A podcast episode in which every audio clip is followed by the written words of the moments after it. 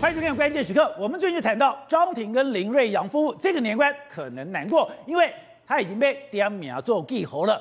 人民日报我们昨天讲已经点名说，他们现在涉嫌传销，要挖掉这个网络传销的毒瘤，甚至昨天还讲哦，重拳出击不能停，深挖细查见成效，还真的开始出了重拳。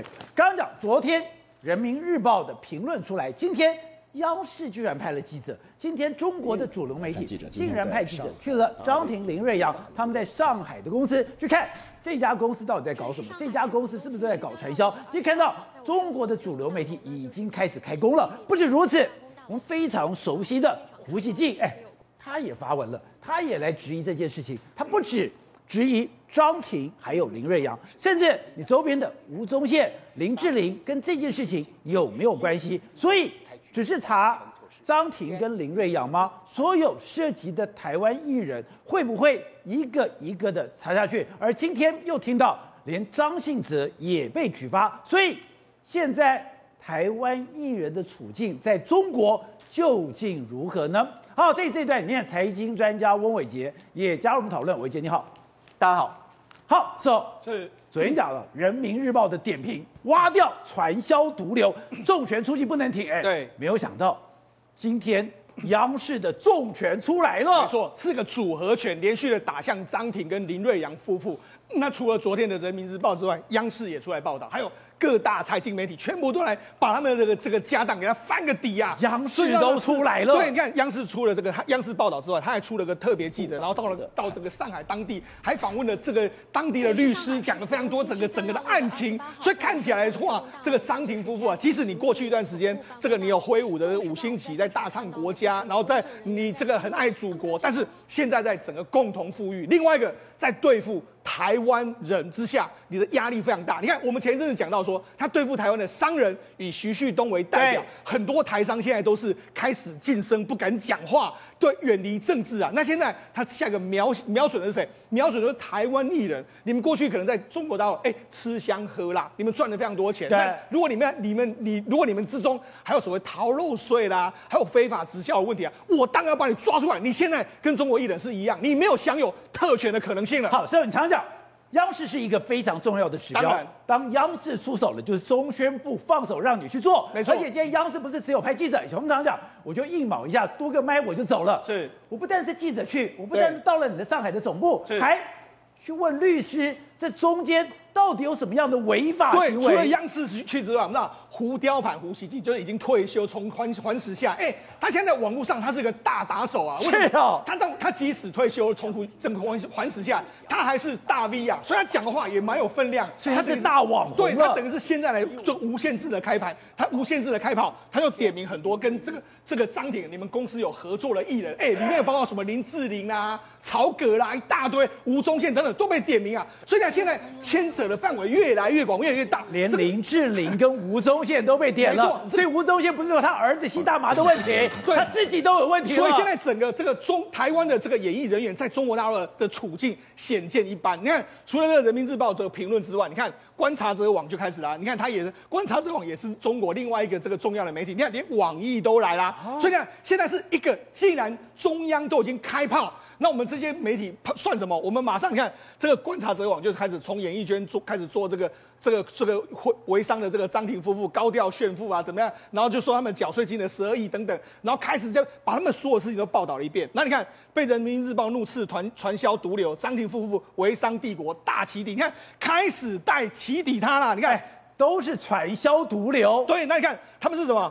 谋谋取非法利益，扰乱经济秩序，影响社会稳定的行为啊！而而且，我就去刨根了呀。对，他就讲啊哎，林瑞阳的前妻是台湾当红女星，早早放弃事业下嫁生子，但她现在独立抚养着孩子，还要无缘无故遭受网络暴力，陈年往事任人无比的错错叹。哎，等于说连林瑞阳当时抛妻弃子都被挖出来，没有闻到不一样的味道。对，中国要杀你的时候，不是只有要杀你现在，连你过去的黑历史都把你抖出来。哎，所以他的前妻的问题，现在马上就哎，你可能抛家弃子，然后跟张庭在一起等等，往事全部现在都被往人家大家来讨论啊。所以他现在就整个，你看这等于是什么？不只要毁灭你的事业，更要摧毁你的人格，让你在中国大陆完全站不下去。而且你这件发生的事情是。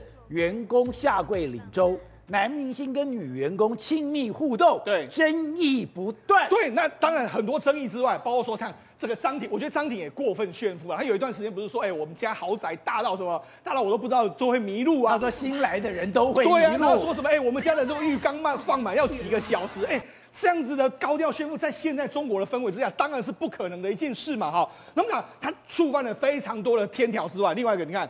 这个央视开始报道啊，央视开始报道说，你看他们到他们 STS 庭的这个总部去进行走访，你看走访里面来说，哎，他是连续报道，包括说，你看他到这个记者已经到了他们总部的这个状况，然后总部的时候，你看他们说，哎，总部来说，哎，面对的舆论压力啦，官方的这个率先出动才是真正的压力。你看他们官方镜头要到这个地方来，然后还拍这个保安人员，他说，哎，问了保安，然后保安就说，哎，我们没有要这个回应，然后保安的这个人人员明显的这个增加，然后还报什么？还另外一个。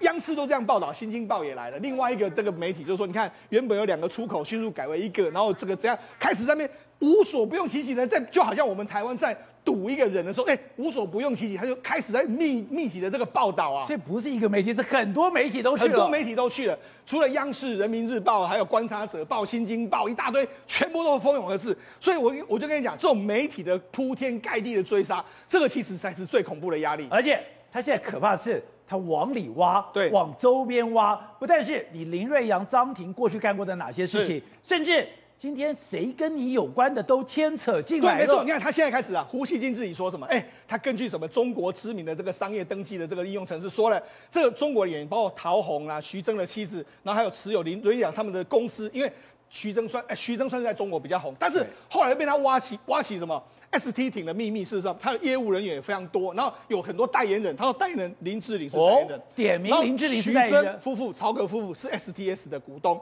然后吴宗宪来说的话，也说他自己进驻 STS 的平台。另外包括说赵薇、范冰冰、刘涛、张雨欣等等，都张馨予等等都是。透过所谓的 STS 停的秘密的面膜，但是问题是，你的宝杰啊，实际上这这这些所谓的这个当初的这些所谓扛棒或者当初的这个行销，现在都被他踢出来。为什么？因为最近有人弄这个他们的面膜，网络上在传什么，用了他们的面膜之后，往这个皮肤溃烂啊，什么各种，所以。现在很多不只是只有官方在，还有很多微微信或者说在微博上面丢出来，在攻击他们产品的都来了。以前本来就想说我用 TST 的这个面膜，对，我的皮肤烂掉了，对，我非常不好用，对。以前这种新闻都被都被压住，你不能随便报道，是，就没有想到现在。你爱怎么报就怎么报，对，你爱怎么贴就怎么贴。所以显然嘛，过去那个监管的手已经把它拿掉。好，那除了这个拿掉之后，最最惨的是什么呢？保杰长，事实上现在变成是什么？如果你去找抖音啊，或是去找这个微博的热搜里面，他们的事情完全都登上热搜。你看，包括抖音，你看。人民日报评论这个张庭夫妇，你看、这个、第二，对啊，第一，然后像国台办回应张庭林瑞阳公司被查处，你看市场监管部门回应张管，哎，张庭夫妇被查，每一个都是登上热搜。我跟你讲，事实上在中国里面来说的话，热搜榜有时候呢是官方刻意所为，他就说，哎，我想要怎样的时候，我当然让他登上热搜，对，你就完全都被放在最上面，大家完全都可以点阅，点阅，这个就是一个力量，他开始在网络上，除了我的这个媒体的攻击之外，我在这些平台上面让你登上热搜，让你。对，关注度越大，让全民在讨论你的所有的事情，而且这个点阅都是百万、千万的点阅。所以说，事实上张庭夫妇真的压力非常大。那除了张庭夫妇压力非常大之外，黄安也是一样啊。黄安前日不是踢爆说，哎呦，章子怡跟她的老公可能要结要离婚了，就马上都出来道歉。道歉之后，结果没想到现在大家就开始在酸他，因为酸他说，哎，黄歌这个歌手黄安被禁言，然后还说他是什么墙头草。所以在过去一段时间呢，哎，他在中国大陆还有一些网民会支持他，现在是完全不一样的氛围出现，就是开始在骂这些所谓台湾的艺人呐、啊。而且我们刚刚讲的一叶知秋，今天张庭，你今天看到又点名了林志玲，嗯、那你就觉得说？只有针对他们两个人吗？是，还是说有一个新的风暴开始？嗯、因为你特别点出来说，原来杨佑宁在中国演了一部戏，是跟着的，哎，戚薇是很有名的哦。对，一部戏叫《一起深呼吸》，居然临时被下架。没错，实际上这个一起深呼吸来说是杨佑宁主在中国大陆主演的一一部影戏，哎，他其实收视率还不错哦，就没想到突然之间就没了，没了为什么？换成是谁？换成是肖战，肖战的王牌部队，然后空强势的这个，因为他是什么？四十年军旅史诗嘛，这个当然是中国大陆现在政治的正确性，而且肖战你看穿的军服，解放军的军服，当然要他的这个，然后同时这件事情怪在哪里？今天。你是肖战，他现在是中国第一红第一红牌没有问题，没错。你今天演的是四十年军旅史诗，没有问题。对，你当然是中国要强推的。可是你本来是在央视，哎，你在央视推已经很厉害了。对。可他很奇怪的，他突然跑到了江苏卫视，也就是我除了央视以外，我硬压在江苏卫视，我硬要在江苏卫视播，我硬要在江苏卫视播的时候，这个时候是谁？是杨佑宁的一起深呼吸，你是没有必要把它压掉的。对，而且在而且播出来的时候，其实一起深呼吸，它收视率还比肖战的王牌部队还要更好。啊、所以他说：“哎，那你这个停了，完全没有意义嘛。”所以摆明是什么？这是官方刻意所为，我就是用这样一部片把你压掉，压住这个台湾艺人。那这里面的这个所谓意识形态，其实不言可喻啊。就是我们中国的军军旅片，绝对比你在台湾艺人主演的这个所谓小清新的片还要更加重要。所以呢，现在整个。这个氛围，从杨佑宁，然后从我们刚才讲到的黄安，然后再讲到了张庭跟林瑞阳夫妇，你就知道说，整个中国现在在刮起一股什么，搞不好是清算台湾过去演艺人员的一股风潮。唐月是一叶知秋，现在中国这样的对台湾的勾商人徐旭东，对，现在对演艺圈也要整肃吗？今天最新的，连张信哲都有人实名检举说他帮一个赌博网站代言，结果马上。公开声明道歉了。对，张信哲情歌王子，哎，这几年哈把事业转到大陆去，在唱歌非常，因为他的很多的招牌歌大家都很爱听。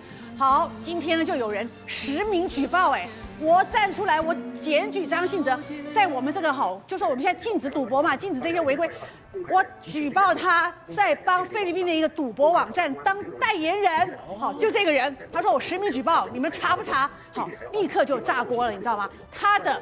马上到了那个跨年晚会，立刻被取消，海报拿掉了。好，然后他说他的公开演出都拿掉了，就明天晚上跨年嘛，明天跨年就没有了，立立刻海报立刻拿掉了。好，然后他说你要查办他，他在我们这边赚这么多钱，可是他帮违他赌博违法，还帮他们当代言人。好，张信哲你知道吗？这个事情举报到现在，刚刚发生到现在不到两个钟头，张信哲本来就说哈稍后说明，但是现在立刻说明。他说：“好，这个讯息我有责任说明了哈。其实呢，二零今年的三年三月已经跟那个网站呢哈终止一切合作了，所以呢被夸大哦，浪费资源。我很代表你真的有合作啊，对，而且你合作是今年三今年三月也没多久啊。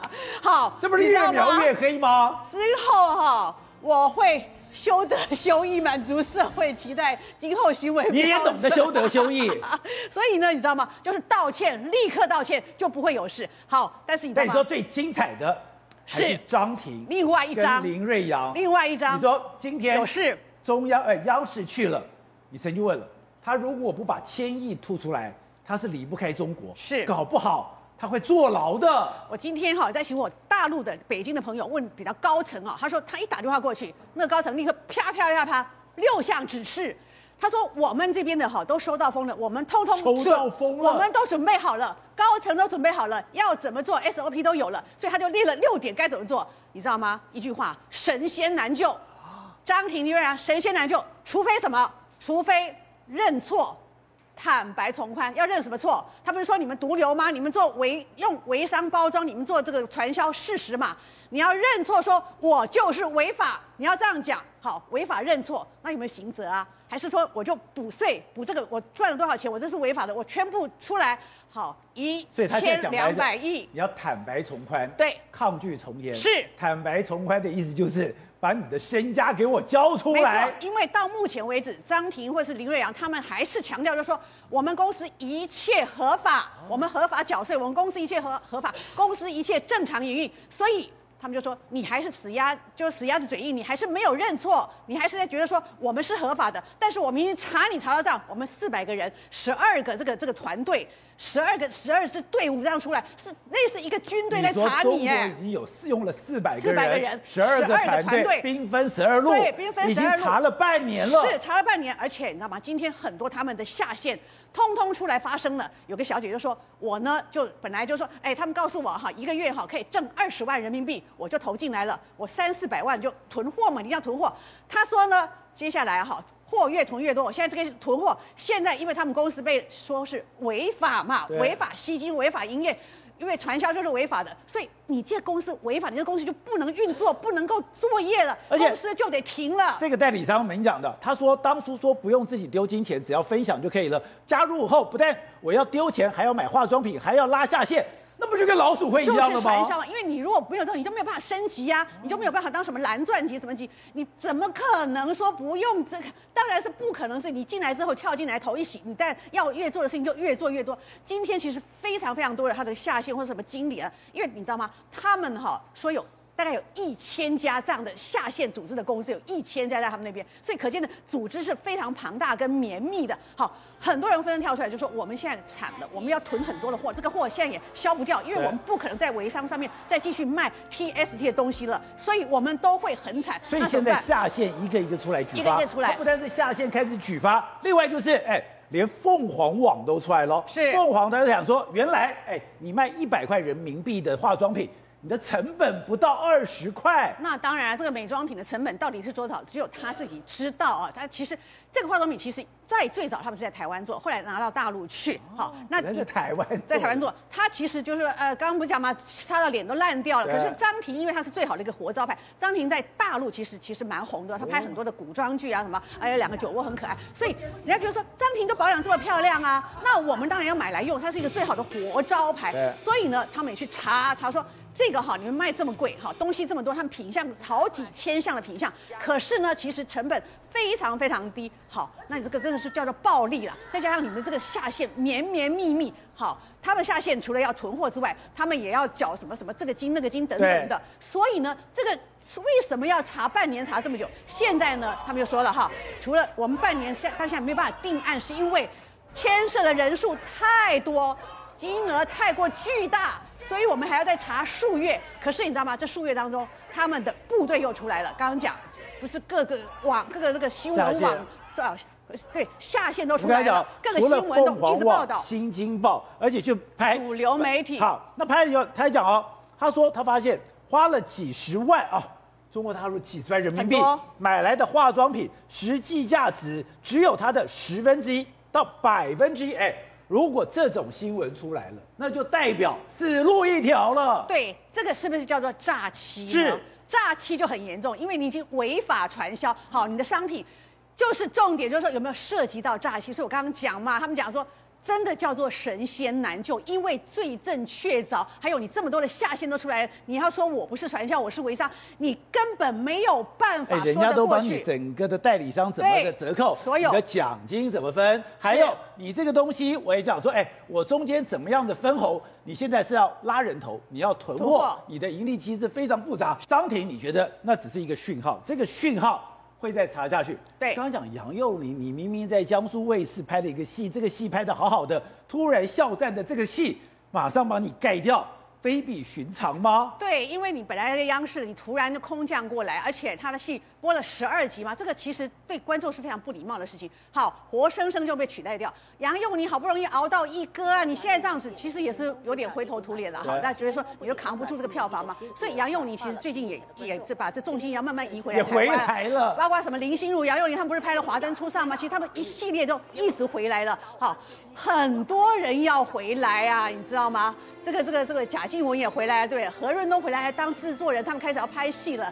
陈意涵哎，在大陆也很红，也都回来了。你看哈，这些呃，这个这个这个贺军翔啊、汪东都有新的作品。所以为什么呢？因为其实今年呢，哈，七百家工作室哦，纷纷注销。林心如、林依晨，通通都注销工作室，因为为什么？怕查税啊，怕补税啊，怕有什么东西被挖出来之后，你到时候我跟你讲，你就是逃也逃不掉了。好，董事长，你的好朋友。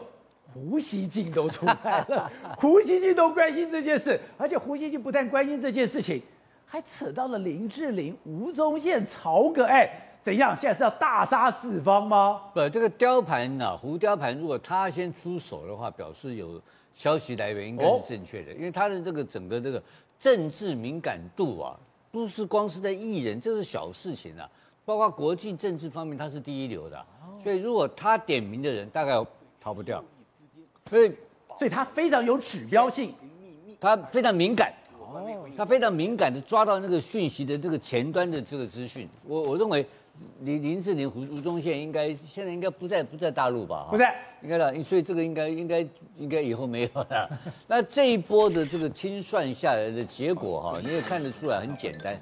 刚刚那个比较有有有，你刚刚那前面一段比较指标性，就是说他把那个军武片，他把他自己的这种军教片，对，然后去把放到江苏卫视，是啊。这个是一个重要的一个消息哦，他这个告诉你说，我现在我央视的片子的这种所谓的这个这个国家有这个文宣传效用的东西放到地方台，那地方台呢，他把你挤到台湾台湾这个东西哈，那是小事，因为艺人其实没有关系，因为在江苏卫视买的片子的话，他这个片酬啊，他是一集集算的，拍完的时候钱全部领完了。对。但是制作公司再去跟电视台算钱，哦、算一集多少钱？反正我钱入袋了。所以钱，所以对艺人来讲的话是没有金钱的损失。但是这个消息是坏消息，所以艺人应该是快点回台湾比较好，因为在那边要混的话，这个可能性已经没有了。你说台湾人现在中国很难混了吗？他他不跟你混了嘛？他这个消息就告诉你说，我不要用台湾艺人了嘛。在这个概念上，就是说他在排外嘛。所以他这个排外的概念，就是因为今天的政治气氛啊，你看他整个全国的气氛是一片肃杀之气。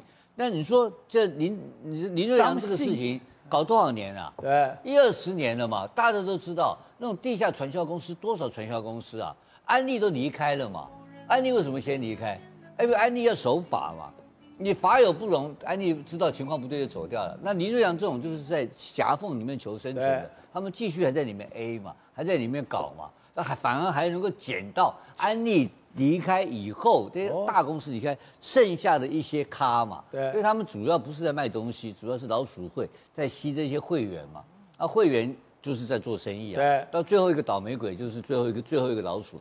上海这个东西非常好，还有一家我知道一家这个这个直销公司啊，营业额是好几十亿人民币哎，那个可怕的不得了。所以我认为这一波的清算啊。是全面性的清算下去吧，而且这个上海这部分呢，应该还有更多的台商类似的行业的东西啊，通通都会被点名到。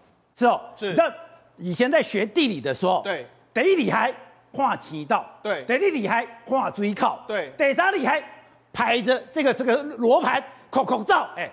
你若口口罩，你就倒霉，你也不知道在。没错。可是你知道最厉害是吧？跨期道。对。跨期道，我要跟对风。对，没错。你说台湾现在很厉害，嗯哼，台湾很厉害，就是我跨期道。没错。对，丢威亚啦。没错，所谓的猪站在风头上面也会飞。台湾这几年呢，其实也没做什么事，但是你看最近台股呢创了新高。对，丢期道。那因为跟对了美国老大哥，另外包括说像。今天早上大家都看到什么消息？看到说，哦呦，这个长荣啊，怎么他的这个四十个月拿领了那么高的这个薪水，有四十个月的这个年终奖金，夫妇两个加起来是两百五十万啊，哎，五百万啊，各领了两百三十三万啊，还有呢，哎，这个最低阶的专员也领了一百五十万，另外一个。这个一个这个领了十三个月，哎，一年一个月十三个十三万的年薪月薪的这个这个算是经理人呢，他也领了一千零六十六万。你就觉得说，经理人领了一千零六十六万，怎么会这么的夸张啊？他们说哦，过去都没有这个样子。他们可能今天呢，在这个这个简讯中间被人家惊醒，惊醒真的这么多这么高的这个数字吗？我每天做一模一样的事，做一样的工，做一样的这个事情，对，结果。风来了，对，我就顺起起来。没错，它因为为什么叫风来了？今年的确对海航运股来说真的是风来了。什么风呢？第一个，我们知道，因为美国的景气非常非常好，所以呢，从亚洲到美国的这个美西线，这个价格完全暴涨啊。那暴涨的时候，你看从原本过去一段时间哦，如果以过去的旺季啊，你一尺货柜啊，三千到五千已经很偷笑了，现在已经有的货柜已经喊到了两万。为什么喊到两万？因为美国景气太好。美国景气太好是怎样？哎，我给你下单了，我下单给你之后，哎，你货没有来的话，你要罚款。就这些厂商呢，怕被罚款，他是怎么样？无论如何，我就先把货塞到美国去。所以美国为什么会塞港？主要因为也有美国需求太旺，然后你第第一个是又没办法解决这些塞这个所谓的这个货运的问题，然后怎样呢？然后因为货柜没有。货柜没有之后，你看，所以货柜一直在涨价，就是因为全部塞在美国的这个状况，所以就是因为美国景气大好，加上疫情的关系，让今年长荣真的是真的是意气风发。那过去一段时间，长荣每一年他了不起赚最多的一年赚三百亿就很偷笑，他今年居然如果到前三季已经赚了一千七百亿，今年如果加是第四季，可能可以赚到两千四百亿，哎。去年赚两百四十亿，今年赚两千四百亿，你说这个不是站在站在风口上的十倍？对，就是因为浪来了之后，哇，整个完全大起。那其实也不只是长荣，多十倍，而且。他去年两百四十亿已经算是好的喽，对，已经很好。他去年已经发十一个月喽，所以今年就发平均是发四十个月嘛。好的人有发八十几个月嘛，所以就是因为赚的钱实在太过夸张。那其实也不只是只有长荣啦，今年的万海、今年的阳明全部都非常非常好。所以现在接下来大家已经在敲碗了，哎，阳明你要发多少啦？你万海你要发多少？大家看到长荣就想想，你阳明跟万海你到底要怎么去表现？所以现在在台湾等于说。这个浪来了，对，浪来你要在半导体，在这个航运上面，对，如果你选对了，对，你就赚翻了。譬如说，我们看这几天，今天的这个台股不是封关吗？今天的这个收盘的时候，收到一万八千两百一十八的，它最高曾经约莫快要到一万八千三百点左右的位置哦，就像收盘这样子。那几整年下来的话，台股今年一共大增了十一兆。这个市值，实际上如果你换算成每一个每一个所谓我们的投资人来说的话，一千多万的投资人，每一个人今年大概增加了九十六万的收入，一个人九十六万，对，所以你股民平均下来，如果你赚了九十六万以上，那你是 OK 的。但如果你比这个低的话，其实你已经算是被财富重分配的那一个出去的哈。那九十六万为什么赚那么多钱呢？你要说，哎呦，所以。你今年要在股市赚九十六万才合格。对，那你知道为什么为什么今年会赚那么多？你要说，哎、台湾到底是做了什么事吗？没有，主要就是因为台湾的半导体今年实在太好。那为什么台湾半导体会好？因为我们跟在美国老大哥啊，美国老大哥现在在打谁？在打中国半导体啊。然后他对韩国又没那么信任啊，那当然对台湾也非常信任啊。再加上台湾怎样？我们的半导体里面又搭上什么元宇宙一大堆，就是那个风对，其实我们也没做到什么事情，我们就是当然我们竞争力很强，没有错，但是那个风一来说，哇，那你吹了，让你吹到不知道到哪里去。所以说今年主要就是因为美国景气真的太好。你看美国为什么景气很好？我跟大家讲，实际上这是美国的《华尔街日报》，你看。美国经济繁荣，在全世界掀起这个涟漪。目前为止来说，你看美国今年的主要的这个集装箱，也就是说货柜，它比二零一九年增加百分之二十左右。那年增加百分之二十，哎哎，全球的集装箱就那么多，货柜就那么多，那你结果你增加了百分之二十，然后运到你那边去之后又塞在你那边，所以为什么货柜会完全大涨？那不只是货柜完全这个样子，那今年就连太阳能模组也是一样。太阳能模组今年美国的设备投资增加百分之十三。为什么增加百分之十三？因为拜登的基础建设计划下去了嘛。美国现在拜登不断的在撒钱，美国联储会不断的撒钱，美国的钱是相当相当之多啊。所以你现在跟到美国是 OK，那你跟到中中国刚好是非常倒霉。中国最近还在收缩资金，所以完全是不一样的风。所以就看你选到哪一边。如果如同宝杰讲会看星斗看得对的话，那真的会赚大钱。好，伟姐，今年真的跟对风这么重要吗？今年不刚刚讲到，今年不是台积电涨，旁边。周边的厂商都涨，而且这个周边厂商可怕的是，他们跟这个台积电有非常强的共生关系。没有错，我们昨天才还在讨论，就是说最近这个台积电台中设厂这件事情呢，让整个国内的啊台积电供应链的这个水涨船高哈，那连续上涨了三天，尤其是星云哦涨了两根的涨停板。那我想，其实在这个今天传出的这个盘面上，这个消息其实非常重要。华为哦，它要盖晶圆厂，也找上了台积电的供应链。哦，这是一个非常重大的一个消息哦，因为我们都知道说，其实美国跟中国正在进行一个科技的对抗。那么在节目当中特别提到，连这个 DUV 的这相关的设备都会被美国禁掉。那么接下来中国大陆要生产自己的晶片该怎么办？所以呢，他就往外寻求澳元。那么当然对台湾来说，这是对他来讲比较近的一个地方。因此呢，在这一次。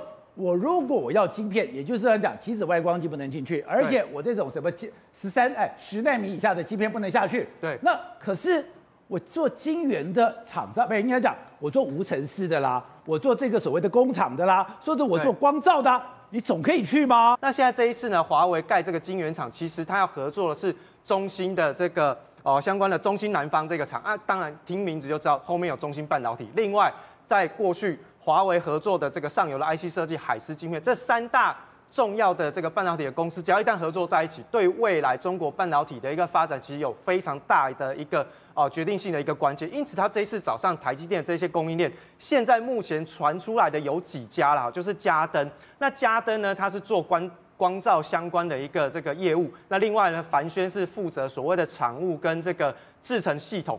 汉唐是做无尘室，那么中砂的部分呢？它现在目前哦是这个全球这个传统砂轮的一个龙头，好，那它要做的是再生晶圆跟这个钻石碟的部分。那这几家厂商其实在分别的领域当中都各自有各自的擅长，而且呢。在凡轩的这个产物跟制成系统规划的部分，已经有一套自己的 SOP。对，换言之，如果你一旦有一个 SOP，就代表你是可以整厂输出的。那么对中国大陆来说是非常非常有吸引力。我挖不到台积电，对，我就帮挖帮台积电盖厂房的厂商。没有错，而且以现在目前中国大陆的一个这个政策来讲，它应该是要先去稳住所谓的成熟制程。再往先进制程去做发展，所以在成熟制程部分，大概中芯半导体现在达到一呃十四纳米是没有什么太大的问题，那二八纳米应该是也算是 OK，所以它从这整个周边的一个成熟制程开始稳住什么区块，稳住现在全球最重要的电动车的一个产业，稳住所谓的通讯相关，另外再加上现在目前全球半导体积极在讨论的就是第三代半导体的一些相关的应用，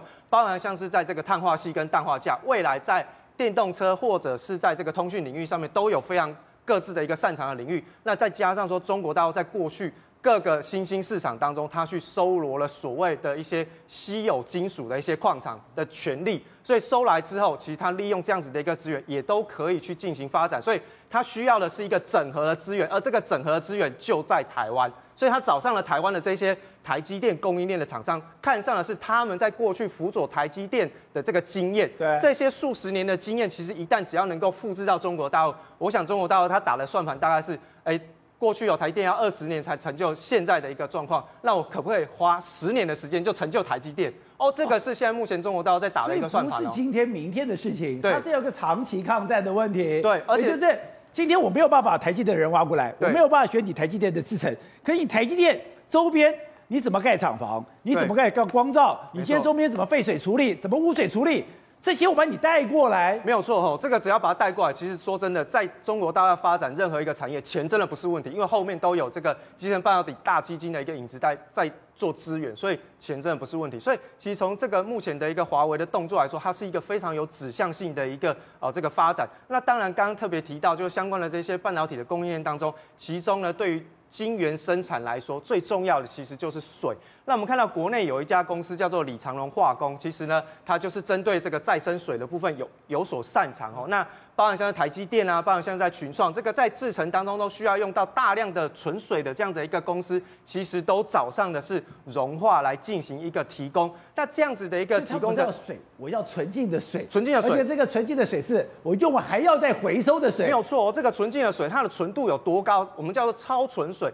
超纯水的纯度是比我们一般水龙头打开的这个自来水还要再纯上一千倍以上哦，这样子的一个纯水完全没杂质，不跟蒸馏水差不多了吗？没有错哦，这也许它比蒸馏水还要更蒸馏哦。那以现在目前在这个李长荣化工的这个再生水的一个技术上面，这一些相关的晶圆生产出来的这一些工业的污水，经过他们的处理完了之后出来，可以养活鱼虾哦，所以其实就。